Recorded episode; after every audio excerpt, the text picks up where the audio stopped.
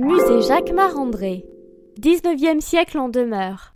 Tu viens ici autant pour sa collection d'art que pour le lieu en lui-même. Une authentique demeure parisienne de la fin du 19e siècle avec salon d'apparat et appartement privé à la clé. Édouard André le mari parcourt l'Europe et l'Orient au 19e siècle pour acquérir les œuvres d'art et les mobiliers les plus rares. Nelly Jacquemart, l'épouse, ouvre la collection à la Renaissance italienne qui occupe tout le premier étage.